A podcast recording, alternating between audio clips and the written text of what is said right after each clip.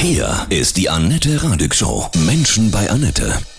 Die Schwimmerin Yusra Mardini. Du bist als Teenager vor dem Bürgerkrieg in Syrien nach Deutschland geflüchtet und bist jetzt bei den Olympischen Spielen in Tokio gestartet für das internationale Flüchtlingsteam im Vorlauf 100 Meter Schmetterling.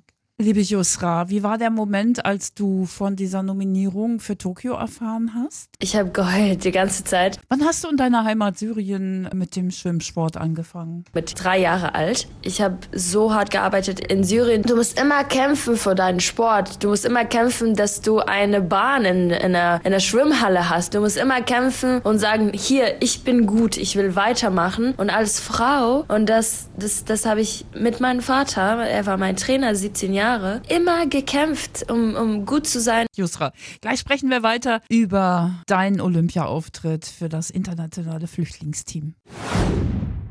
Jusra Mardini, Du bist von Syrien nach Deutschland geflüchtet und bist jetzt gestartet bei Olympia in Tokio im Vorlauf 100 Meter Schmetterlingsschwimmen für das internationale Flüchtlingsteam. Die Geschichte deiner Flucht ist dramatisch in einem überfüllten Schlauchboot über das Mittelmeer. Das hat viele Menschen bewegt.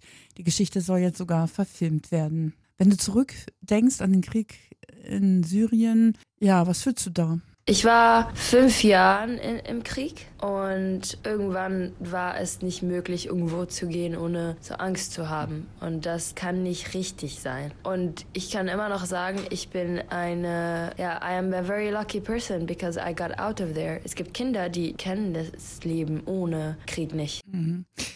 Ist Deutschland mittlerweile deine zweite Heimat? Ja, ich bin ganz glücklich. Ich bin ja hier im Frieden. Ich, ich bin gesund. Ich habe alles, was ich brauche. Ich kann natürlich weiter träumen und alles. Deswegen, ja, Deutschland ist, äh, ich würde immer sagen, meine zweite Heimat, weil Syrien ist immer, wird immer meine Heimat sein. Hm. Aber ich bin auch dankbar, dass ich hier bin und ja, that there is no war and I can help other people. Ja.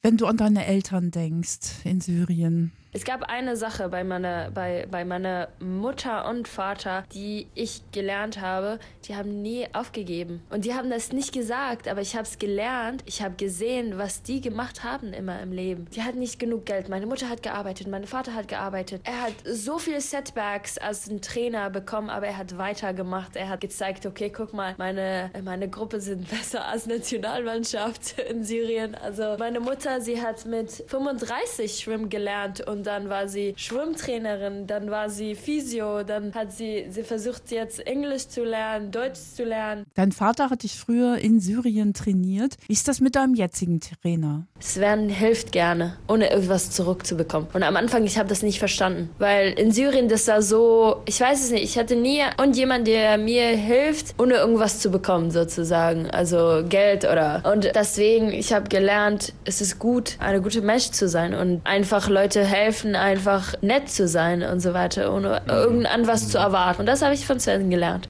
Die Geschichte deiner Flucht in einem überfüllten Schlauchboot zusammen mit deiner Schwester hat viele Menschen bewegt.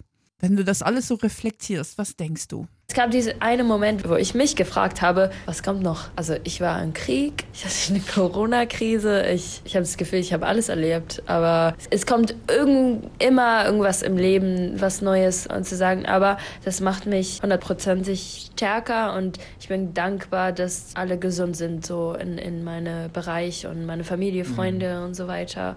Und jetzt äh, bist du in Hamburg. Möchtest du gerne den deutschen Pass haben?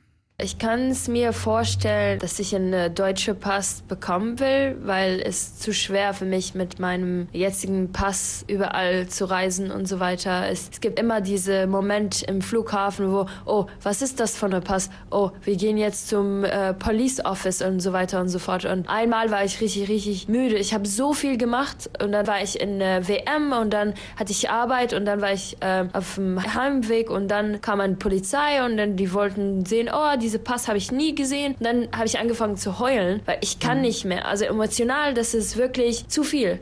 Wie ist es vom Gefühl her für ein Flüchtlingsteam im Sport zu starten? Once you're in the pool, like, es ist anders. Es, es geht nicht mehr um Politik oder irgendwas anderes. Es geht, es geht nur um Sport, um besser zu werden und Spaß zu haben. Es gibt immer natürlich, man lächelt, man weint, man, man hasst es, man liebt es. Also es gibt alle Emotionen, also im Sport und ja, das liebe ich wirklich. Ja, du bist eine beeindruckende Frau. Schwimmerin Yusra Mardini ist als Teenager vor dem Bürgerkrieg in Syrien nach Deutschland, nach Hamburg geflüchtet und ist jetzt bei Olympia in Tokio gestartet für das internationale Flüchtlingsteam.